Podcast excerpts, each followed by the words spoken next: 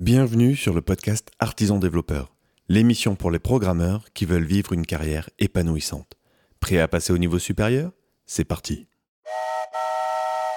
Aujourd'hui, je suis avec Philippe Cruchten. Philippe, bonjour. Bonjour. Comme c'est la première fois que tu passes sur le podcast, est-ce que tu peux te présenter en une minute? Je m'appelle Philippe Cruchten, je suis ingénieur logiciel. Euh, j'ai grandi à Strasbourg et euh, euh, depuis 40 ans maintenant, j'ai visité le monde en tant que consultant technique. initialement, je travaillais pour Alcatel et puis ensuite pour Rational Software, brièvement pour IBM. Et mon boulot de retraité, je suis prof dans une école d'ingénieurs au Canada, à l'Université de Colombie-Britannique, à Vancouver. Ok. Et aujourd'hui, on t'interviewe dans le cadre de la battle avec cette question en ligne de fond. Est-ce que du code de qualité coûte plus cher? Alors je me suis dit que comme la dette était euh, vraiment ton, ton dada, la notion de dette technique, tu avais probablement une, un, bout, un bout de réponse à cette question. Est-ce que qu'est-ce que cette question t'inspire? Ok, Développer du logiciel de qualité coûte plus cher que développer du logiciel de, de mauvaise qualité. Il faut pas être naïf. Euh, il n'y a pas de there's no free lunch comme on dit en anglais. Euh, mais il y a des aspects assez subtils parce qu'on peut éventuellement faire des économies à un moment donné euh, pour livrer quelque chose à un coût relativement modeste, mais en accumulant euh, de la qualité, de la mauvaise qualité cachée. Et c'est un peu le sujet qui m'a intéressé ces dix dernières années, quelque chose qu'on a décidé d'appeler euh, dette technique. Alors qu'est-ce que c'est que la dette technique? Si on regarde la qualité en général, la qualité a deux aspects. Il y a une qualité externe, la qualité qui est visible des usagers, des gens qui installent, des gens qui supportent, etc. Et il y a une qualité interne qui n'est visible que par les développeurs. Euh, cette qualité interne, on peut éventuellement euh, la négliger. On peut euh, se dire, ouais, euh, essayons de faire quelque chose rapidement, on réglera ça plus tard, on arrangera ça plus tard. Et puis si on n'arrange pas ça plus tard, eh bien, euh, on va en souffrir. Et cette manque de qualité interne devient de plus en plus lourde et de plus en plus pesante. Et lorsque l'on a des grands systèmes ou des systèmes qui ont une longue durée de vie, ils sont de plus en plus difficiles à évoluer.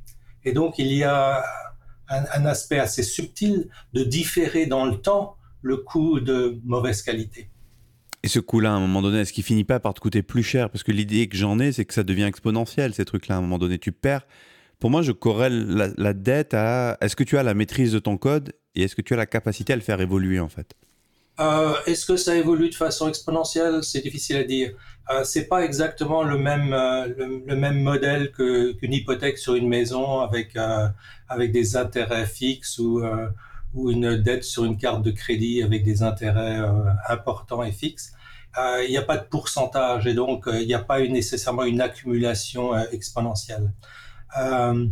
La, dette technique en logiciel, elle a la particularité de prendre deux formes. Il y a une dette potentielle et une dette réelle. La dette potentielle, c'est toutes les imperfections que l'on a dans le code ou dans la structure ou l'architecture du logiciel ou même des documents connexes, l'absence de documentation, l'absence de, suite de régression de tests, etc. Euh, mais si on a du logiciel qui est relativement stable, qui n'évolue pas, peu importe qu'il y ait de la dette technique dedans. Alors que si on a des modules, des sous-systèmes qui évoluent constamment, d'avoir de la dette technique, effectivement, là, euh, ça s'accumule de plus en plus parce qu'on on va, avoir une espèce de raccourci, un workaround sur euh, du code qui n'est pas de bonne qualité. Et petit à petit, euh, cette mauvaise qualité interne qui n'était pas visible devient visible parce que la mauvaise qualité interne va se transformer au bout d'un certain temps en mauvaise qualité externe. Euh, si, si, le système, quelques années plus tard, voit d'autres développeurs euh, arriver qui ne vont pas comprendre euh, la petite astuce qu'on a introduite dans le logiciel, ils vont développer quelque chose de, qui va se traduire par de la mauvaise qualité externe. Donc oui, ça s'accumule.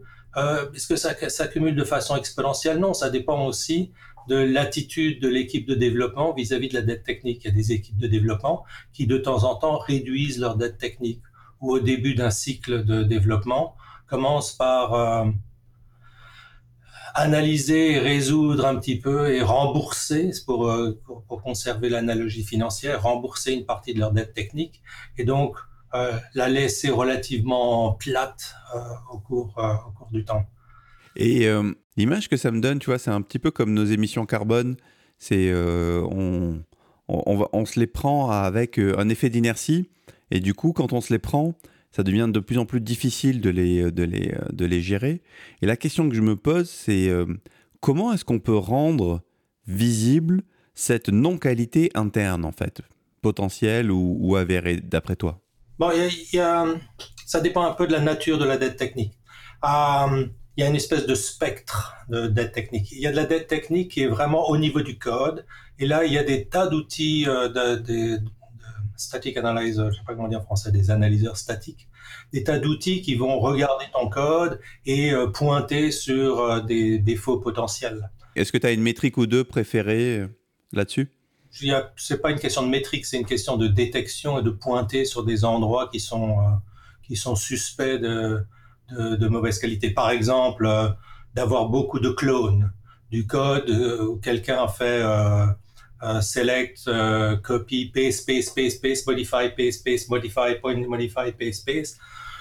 Ça, c'est un exemple, si tu veux, de dette technique au niveau du code parce que quelqu'un, quelques mois plus tard, va trouver deux ou trois de ces instances, mais ne sait pas qu'il y a 15 instances de, de ce cut and paste.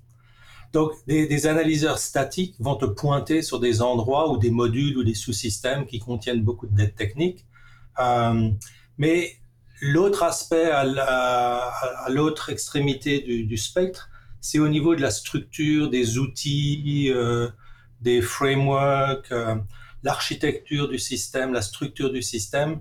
Là, en général, le mieux, c'est de poser la question aux, développeurs euh, eux-mêmes. Qu'est-ce que vous regrettez beaucoup aujourd'hui d'avoir fait avec le système? Lorsque je pose cette question, c'est ah oui, tout au début, on a fait ci ou on a choisi ça. Euh, euh, ça, ça représente la dette technique. Mais elle est essentiellement dans la tête des, des développeurs ou ceux qui sont encore associés au système. Naturellement, c'est très difficile à détecter lorsque tous les gens qui ont fait la conception initiale euh, ont migré vers des espaces plus verts.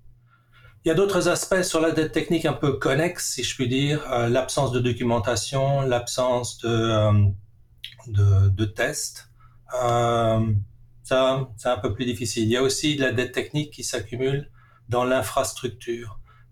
Tous les scripts utilisés pour le déploiement du logiciel, par exemple, les gens se rendent pas, compte souvent que ces scripts doivent être euh, maintenus euh, et il y a beaucoup de, de, de, de euh, dans tous les outils de déploiement du logiciel. Et, ceci est apparu beaucoup avec le, concept de DevOps et le concept de pouvoir faire du, déploiement en continu des applications logicielles. Et si tu devais donner un conseil à un manager, à une équipe, un tech lead, à quelqu'un qui prend conscience un petit peu de ses enjeux et qui se dit j'ai vraiment envie de faire quelque chose mais je ne sais pas trop par où commencer, qu'est-ce que tu lui conseillerais de faire? Euh, Informer, euh, décrire la dette technique, la décrire en termes concrets, c'est-à-dire en utilisant des exemples de leur propre système. Et euh, mettre en place euh, un processus pour euh, identifier la dette technique, la trier, quelle est la dette technique dont on souffre, quelle est la dette technique qu'on peut laisser en place. c'est pas très très difficile.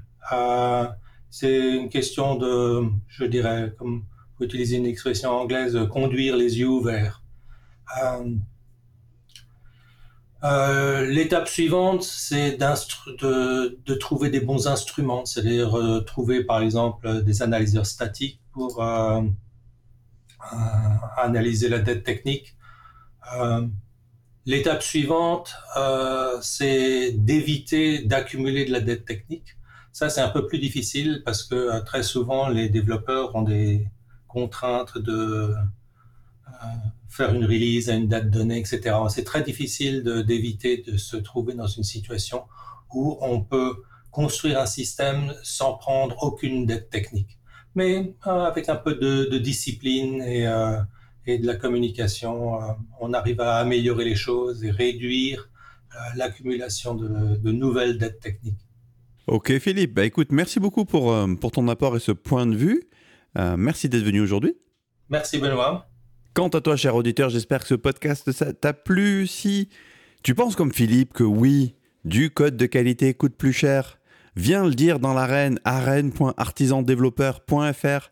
Et si tu penses le contraire, viens le dire aussi arène.artisandéveloppeur.fr. Je te remercie et je te dis à demain.